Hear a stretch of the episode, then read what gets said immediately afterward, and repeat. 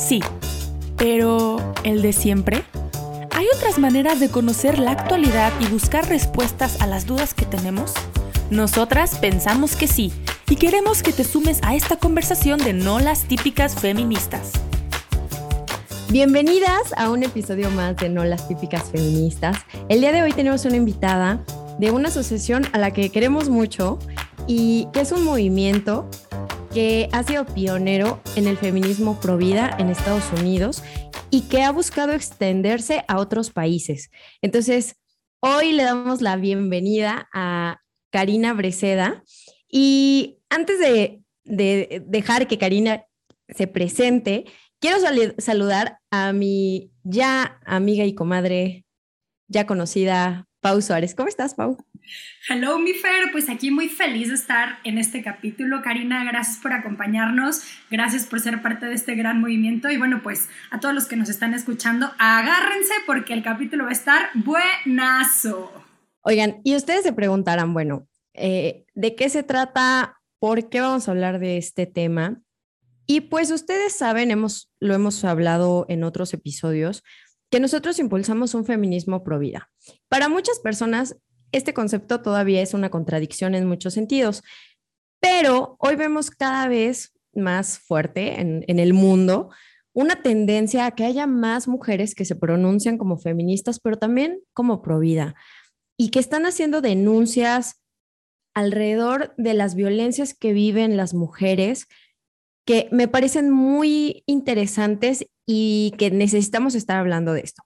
Entonces, bueno, Karina, bienvenida. ¿Cómo estás? Cuéntanos también un poquito sobre ti.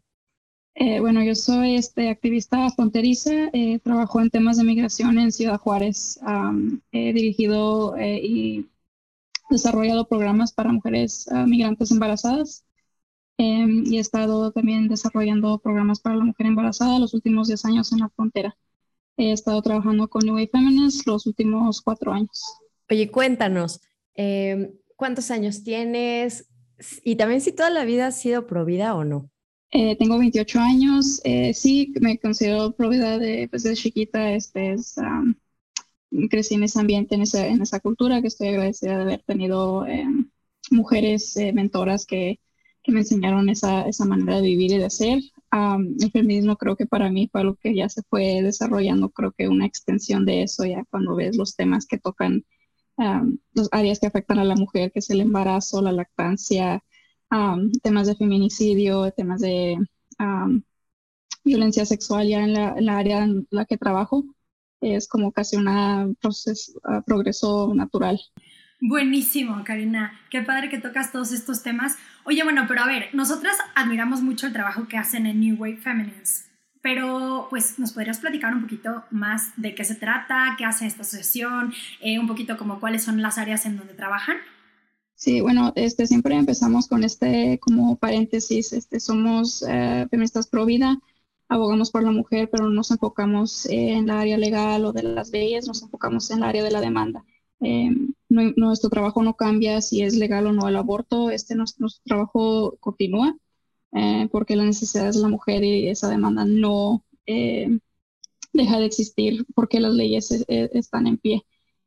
somos una organización de ética de vida consistente, quiere decir que somos este, pro vida, este, anti atonacia, anti, antiguerra, pro migrante y pro justicia racial y eso lo extendemos pues obviamente a la mujer y, este, a la mujer en, el vientre. Buenísimo, yo creo que a muchas de nosotras nos brinca el corazón de decir, sí, encontramos a, a hermanas nuestras, ¿no? Porque pues buscamos estos discursos inclusivos que pues sí, muchas personas que están a favor del aborto, pues es una de las grandes críticas que, que le hacen a muchas personas pro vida, ¿no? Que a veces no se tiene esta ética consistente y me encanta que lo menciones. Y Karina, yo quisiera preguntarte, a ti te toca ver dos realidades, ¿no? Por una parte, trabajas en la frontera y trabajas con mujeres mexicanas. Y por otra parte, también, eh, pues vives en Estados Unidos y te toca ver y estar en una cultura en donde pues el feminismo también tiene una larga tradición. Entonces yo te quisiera preguntar, ¿qué diferencias ves entre el feminismo en México y el feminismo en Estados Unidos? Sí, este, en México sí veo que el feminismo es como algo que está apenas este, brotando y está justo a tiempo de ya, ya, la progresión que tenemos acá de las teorías, de, esa eh, conciencia sobre la mujer. Creo que hay resistencia en México porque es algo tan nuevo, la gente no, es un cambio muy radical, muy diferente, también por el tema de la cultura de, del machismo. Eh, y se está planteando el feminismo como este, aliándose al lado de, de ser pro aborto en Estados Unidos. De hecho, el feminismo empezó, las este, fundadoras del, feminismo de, luchaban por el voto, este, todos estos temas históricamente eran pro vida. El feminismo en México sí veo que está empezando desde, desde, otro, desde otro ramo. Estamos a tiempo de, todavía hacer esa este, pues, incidencia y abrir ese diálogo de, desde esta parte de feminismo que, que aboga por la mujer.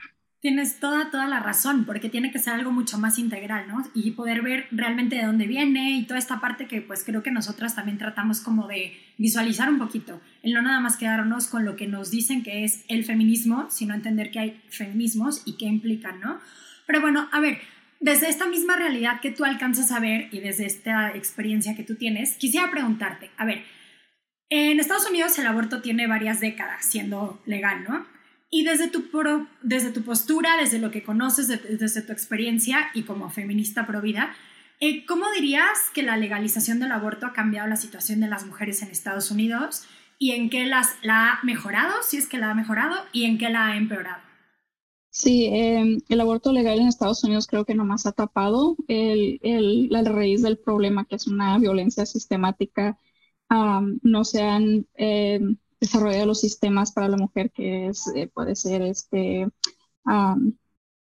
Eh, discúlpeme mi español, a veces batalla un poquito.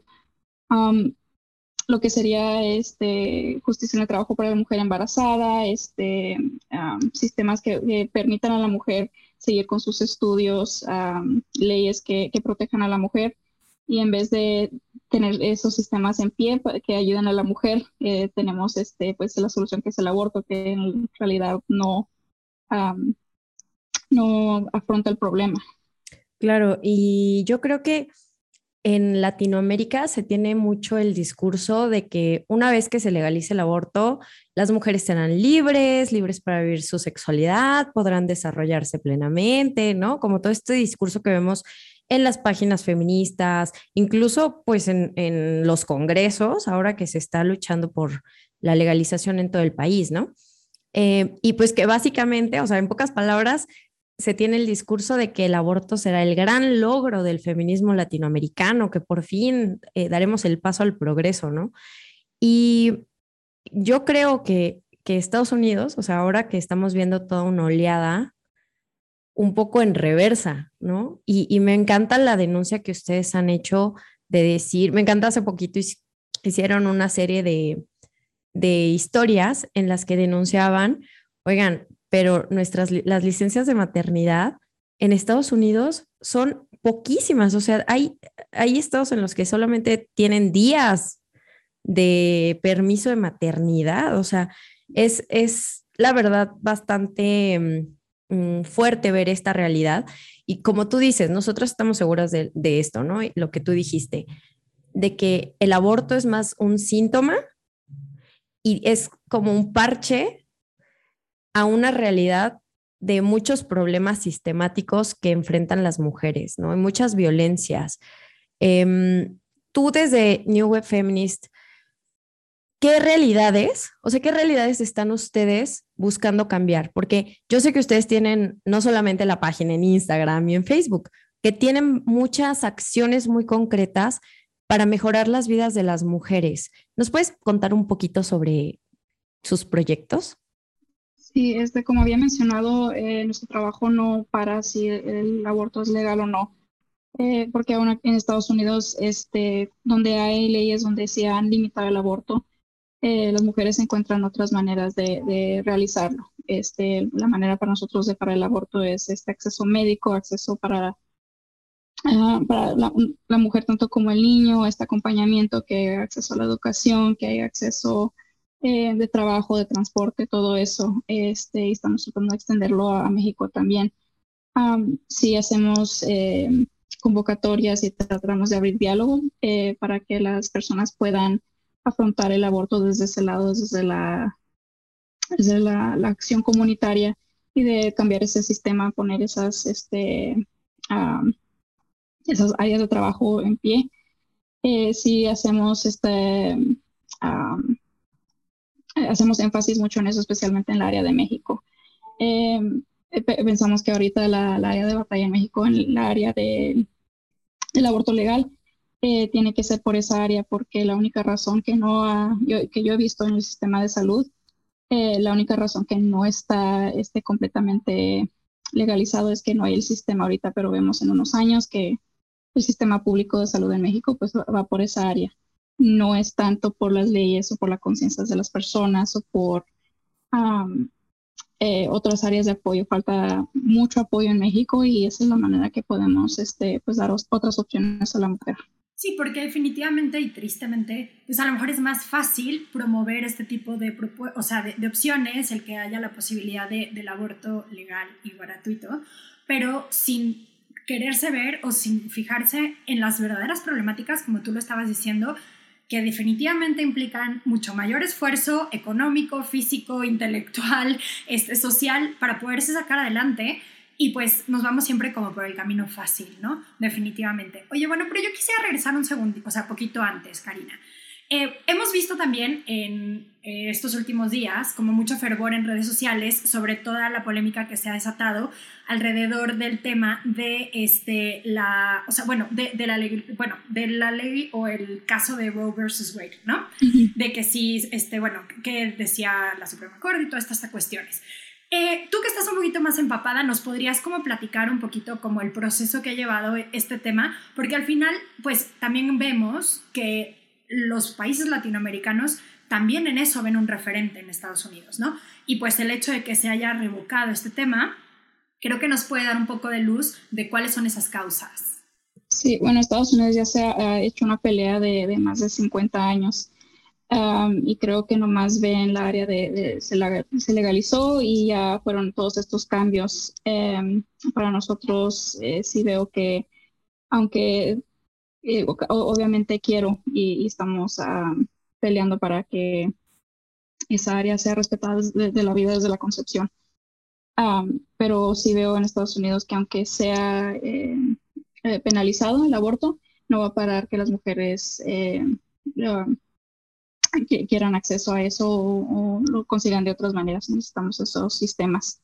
Y sí veo muy similar en México, que hay mucha desigualdad, mucha pobreza y mucha muchos temas que tocan el aborto, que es el feminicidio, que es el tráfico, que es la pornografía, que es este, el acceso a, a la salud materna, todo eso. Eh, y estamos justo a tiempo de tratar nosotros como comunidad de, de, tener esos sistemas para la mujer. No sé si eso contestó tu, tu pregunta. Y ah, me, me gustó mucho lo que dijiste hace rato sobre nosotros hacemos este, este trabajo eh, digamos, ustedes obviamente eh, con esta postura pro vida mucho más integral, de decir, o sea, nuestro trabajo se hace, sea legal o no sea legal. Y creo que eso es muy importante porque hoy en día, y lo vemos muchísimo en México y en muchos países de Latinoamérica, ¿no? Incluso las feministas refuerzan estos, digamos, estas posturas de que pues ya, la mujer accede al aborto y listo, ¿no? Se le soluciona el problema. Y mm, lo hemos dicho en algunos lives y pues cada que podemos lo decimos en la cuenta, que pues sí, o sea, a ver, tú tienes una chica de 15 años violada que va y, o, 12 años, ¿no? Como los casos que siempre se ponen en la discusión. Eh, la vas, vas, la llevas a abortar, pero la regresas al, mismo contexto de violencia. Entonces, el aborto, ¿qué solucionó? Pues absolutamente nada. O sea, creo que es una forma de resignarnos a la violencia y es una forma que le decimos a las mujeres pues ni modo, ¿no? La mejor solución y la única solución que tenemos para ti como sociedad y como Estado es el aborto. Y entonces, si estás en condiciones de violencia, de pobreza, pues así te vas a quedar, porque el aborto no está solucionando eso, ¿no? Entonces, cuando el embarazo se ve como el problema, pues claro que el, aborto, el, aborto va a ser la única solución. Cuando los factores alrededor del embarazo son los que se ven como el verdadero problema, pues entonces, como ustedes lo han hecho, ¿no? En New Wave Feminist y en otras muchas asociaciones pro vida que también levantan la mano y ponen mano a la, manos a la, a la obra, pues es justamente atender estos factores, ¿no? Este, bueno, quería compartir una historia este, que me pasó en mi centro este, el año pasado y este, comparto esto para este, abrir el tema también con este, compañeras que no comparten la misma ideología que yo. Eh, llegó una mamá migrante, este, acaba de llegar de un hospital público, eh, se le pudo realizar un aborto este, por una norma que, que hay en Ciudad, en Chihuahua, este, y la trajeron directamente de, del hospital, pues que, que, este, que era un albergue. Y llegó y este, pues entró y vio que era un albergue para mujeres, que había un espacio pues, materno para su hija y este, yo vi que pues, le cayó la cara y dijo, si, si yo supiera que esto estaba aquí para mí, yo no hubiera tomado esa decisión. Sí quiero hacer una, una pausa que en cualquier momento si una mujer se acerca a nosotras y ha tomado esa decisión, se le, se le acepta con amor, y no hay ningún este, rechazo este, o, se, toca ese tema de nuestro enfoque es amarla a ella y que ella esté completamente cuidada en, cualquier área médica que necesite. Eh, pues y si ves aparte que nomás le, le, le, ofrecieron esto en el hospital y no le ofrecieron este, todo este acompañamiento y pues, para mí es como verdaderamente fue una lección para ella porque no se le dieron otras opciones. Este, y ¿no? que estuvo en una situación de crisis, una situación este, mentalmente de mucha presión, eh, todos esos factores, pero no se le consideró íntegramente como mujer. Y aparte de eso, nomás se le ofreció el aborto y que el acompañamiento después, porque una mujer después de eso necesita acompañamiento médico, necesita este, riesgos de, infección, se necesita acceso a, un ginecólogo que, que haga, eh, revisiones después de eso. Eh, no se le está ofreciendo a las mujeres, como que ya estuviste el aborto y pues para la calle, a ver, básicamente a, tu suerte. Sí, y la verdad, o sea, yo también quería como retomar ese punto que tú decías, Karina, porque el hecho de que sea o no sea legal, pues también a nosotros, los que nos decimos pro vida, nos tendría que llevar justo a decir, oye, a ver, ¿qué estoy haciendo yo en mi realidad concreta el día de hoy para evitar que una persona se vea orillada a esa situación? porque es una situación de revictimización. En nuestro país, en donde hay un chorro de este, prejuicios sociales, muchísimos problemas económicos, muchísimos problemas en torno justo a la realidad de la maternidad, en cuanto a lo que se juzga de una mujer por si tiene o no tiene vida sexual activa. O sea, hay tanto, tanto, tanta carga que una mujer trae en los hombros alrededor de esta situación que a ver, Fer y yo lo sabemos, gente cercana ha llegado a tomar esa decisión nosotros nos encontramos, nos enteramos mucho tiempo después y el darnos cuenta los, lo abandonadas y lo solas que están, aún teniendo recursos económicos, aún teniendo un grupo de amigas que a lo mejor la podríamos haber apoyado, pero que en ese momento no veía esa solución. Entonces, qué responsabilidad tan grande el, justo lo que tú estás planteando, ir más allá de incluso del discurso de si la legalización o no la, o no la legalización. Y que creo que aquí hay un espacio de lo que nosotras y que estoy segura que ustedes también buscamos constantemente, que es crear estos puentes de diálogo. A ver, tanto una persona que está a favor del aborto como una persona que está en contra del aborto, tenemos claro que si de verdad queremos el bien de la mujer, tenemos que hacer más. Ojalá estos espacios sigan sirviendo para encontrar esos terrenos en común y sobre todo estas causas en las que podamos unir esfuerzos y decir, a ver, más allá de las situaciones, tenemos que hacer mucha chamba que no se está haciendo desde el gobierno y que asociaciones civiles como las de ustedes la hacen, pero sé que también con muchas dificultades y con muchas penurias. Entonces, creo que esto también tendría que ser un llamado a la conciencia de cada uno de nosotros para decir, yo qué sí puedo hacer desde mi realidad económica, de tiempo, de este, conocimientos, simplemente con mi círculo cercano, qué sí puedo hacer y por qué no lo estoy haciendo, ¿no? retarnos como providas, como organizaciones, como movimiento, eh, si hay una verdad cuando nos dicen que somos pro nacimiento, hay perjuicios que llevamos este, en mi entorno, cómo estoy llevando eh, esa cultura de vida. Y a veces, este, eh, si nos cuestionamos hasta entre yo, nuestro equipo, en, qué podemos, nos retamos, en qué podemos llevar mejor este mensaje, este, llevar más conciencia a los demás, este, tener ese sistema que estamos abogando y sí, retarnos entre, entre movimiento. Este, hay una, una chispa de verdad ahí que somos pro nacimiento, porque creo que en ocasiones sí ha sido de, de esa manera.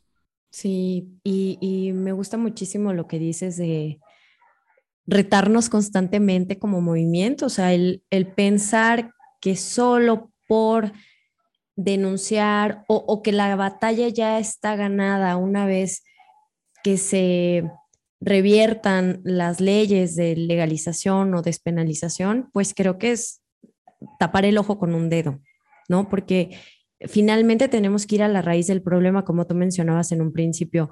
En México, no sé si ustedes habían escuchado esta cifra, pero la primer causa de despido de mujeres es por embarazo. O sea, el 96% de, de las causas de despido de mujeres es por e, estar embarazada.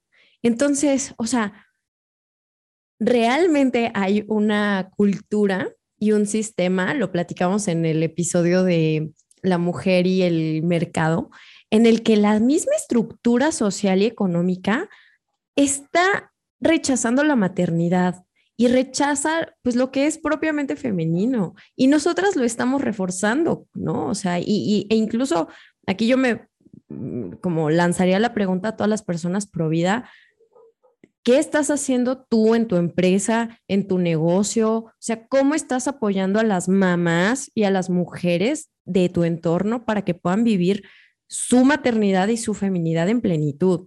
¿No? O sea, yo creo que tendríamos que hacernos esa pregunta como comunidades. Incluso aquí, y un paréntesis que me gustó muchísimo, yo aquí también hemos dicho que somos abiertamente creyentes y me gustó muchísimo que hace poco ustedes hicieron una, serie de historias que en esta denuncia de hacen falta licencias de maternidad y que se tome en serio el acompañamiento a mujeres embarazadas, hacían, hubo muchos comentarios que decían, en mi parroquia las trabajadoras mujeres tienen una semana de licencia de maternidad, eh, en tal en tal movimiento también este, religioso, pues no, ni siquiera nos dan. Entonces, a mí me movió mucho el corazón de decir, a ver, es que tiene que empezar en casa el cambio, ¿no? O sea, en el mismo, entre los miembros del mismo movimiento.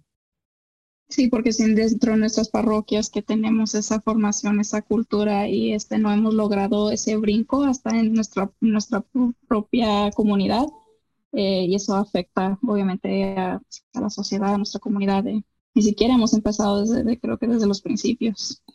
Justo, y que también eso es lo que nos permite, en su caso, ser coherentes, ¿no? O sea, coherentes con nuestros principios, coherentes con nuestra fe, coherentes con lo que estamos promoviendo, coherentes con nuestra postura integral pro vida, pero también yo creo que al final hasta coherentes con la misma sociedad, ¿no? O sea, por un lado, queremos que nuestra sociedad y nuestro, nuestro entorno siga floreciendo. Queremos tener, por ejemplo, un México del mañana, que nuestros abuelitos tengan la posibilidad de tener, este, pues bueno, sus, este, sus bonos para cuando se retiren y demás. Pero ¿qué pasa? Que tristemente, al mismo tiempo, estamos matando a quienes podrían llegarlo a ser y tampoco estamos cuidando el entorno de esas mujeres que podrían dar a luz esas nuevas generaciones, ¿no?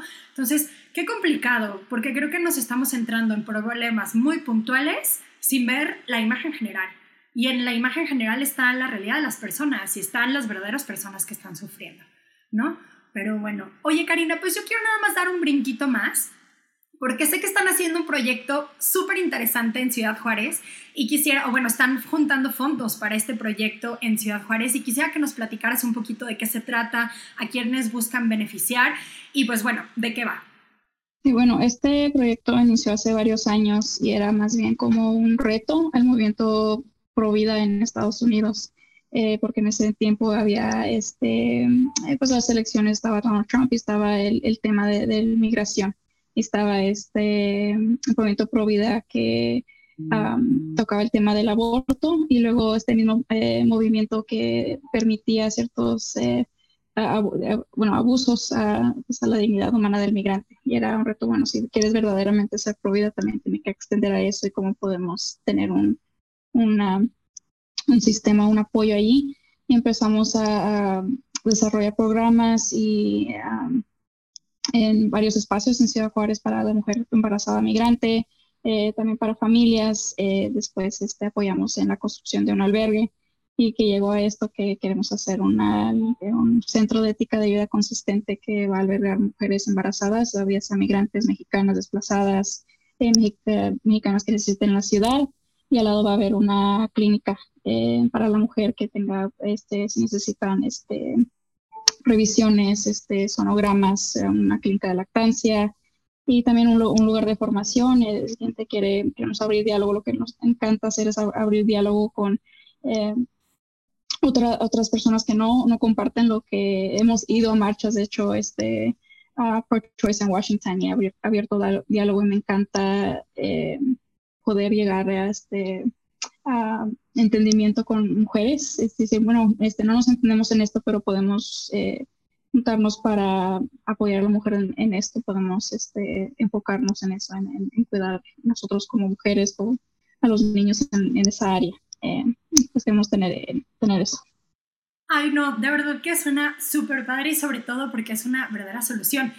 Bueno, platícanos cómo le podemos hacer los que estamos escuchando, los que estamos aquí, para sumarnos y apoyar esta causa. ¿Cómo le podemos hacer a lo mejor si alguien quiere donar o si alguien vive incluso en Ciudad Juárez y quiere ser parte? ¿Cómo le podemos hacer? Sí, este, pueden, este, la pata operacional de, de, New Way Feminist es el programa Asnos Daler. Eh, también pueden contactarnos por New Way Feminist, este, mandarnos un mensaje, este, tenemos un link si quieren ser voluntarios, también un link de donación. Ah, también nos ayudaría muchísimo este, abrir espacios como lo estamos haciendo ahorita de diálogo y para nosotros este, nomás poder compartir historias, compartir este, de este feminismo pro vida, encontrar gente que, que piense igual y podemos trabajar y sumar esfuerzos. Ay, no, Karina, pues muchas gracias. La verdad es que creo que nos abres un panorama en el que no nos quedamos solo en los problemas, sino que estamos viendo justo esas soluciones, ¿no? En un capítulo anterior una amiga nos decía que lo peor que nos puede pasar en México, en un país con tantos problemas, y lo que no nos podemos permitir es la desesperanza, ¿no? Porque está esa tentación de caer en la desesperanza ante tantas situaciones tan difíciles. Pero ella decía que la única forma en la que no podemos caer en esa desesperanza es cuando conectas con las personas, con sus historias y con opciones de solución.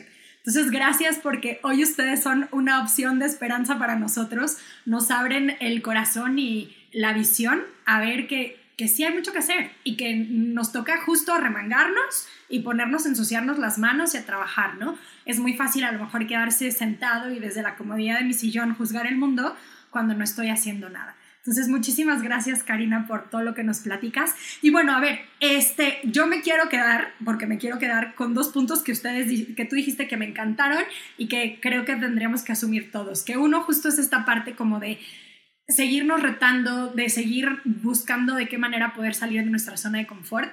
Y la segunda, esta, o sea, esta, búsqueda de, abrir diálogo, ¿no? Sí, por mi parte, ya me estoy metiendo en una parte que no me toca, pero por mi parte, si pudiéramos quedarnos con esas dos cosas, creo que sería buenísimo. Pero tú, si quisieras que los que nos están escuchando se quedaran con una idea importante que les llegara al corazón de todo lo que estuvimos platicando, ¿cuál querrías que fuera? Eh, bueno, definitivamente el retarnos como movimiento eh, es muy importante no quedarnos en el status quo y en, el confort, eh, pero algo que me gustaría enfatizar y que no tocamos el tema, porque esto del feminismo pro vida es algo muy nuevo y como mexicana me gusta mucho usar este, esta frase de zapatista, que la tierra es de quien lo trabaja y si empezamos a trabajar esa tierra con las personas en el movimiento, eh, vamos a nosotros abrir ese espacio porque nos pertenece, nuestros espacios son nuestros y este, podemos trabajarlos desde esa, desde esa postura. Me encantó, me encantó, me encantó. Bueno, otra preguntita. Este, ¿En qué redes sociales te podemos encontrar a ti? ¿Cómo podemos encontrar en redes sociales a New, a New Wave Feminists? Y pues bueno, eso. Bueno, también las propuestas. New Wave Feminists en New Feminist tiene Twitter, Instagram, este, Facebook, este, Asnos Valer tiene un Facebook y también Instagram. Yo estoy en Instagram como Caribre, eh, pero como este, toco este, temas eh, delicados en Ciudad Juárez, pues no, no tengo ninguna foto, pero me pueden contactar ahí, mensajar, este, me encanta pues, conectar con personas este, de, de esta manera. Cari, de verdad que valiente. Muchas gracias por tu ejemplo, muchas gracias por, pues sí, todo lo que estás haciendo. Y bueno, pues fue un placer para nosotras tenerte por aquí. De verdad que me quedo con el corazón muy lleno de esperanza y sobre todo con una gran responsabilidad de seguir viendo de qué manera podemos poner nuestra, nuestro granito de arena. Y bueno, este, para todos los que nos están escuchando o que escucharon este capítulo, si les sirvió lo que escuchamos, no duden en compartirlo. Y recuerden que nos pueden encontrar en redes sociales como No la Típica Feminista, en Instagram, Twitter, YouTube y Facebook. Nos vemos la próxima y muchísimas gracias. Nos vemos, Cari, gracias. Muchas gracias.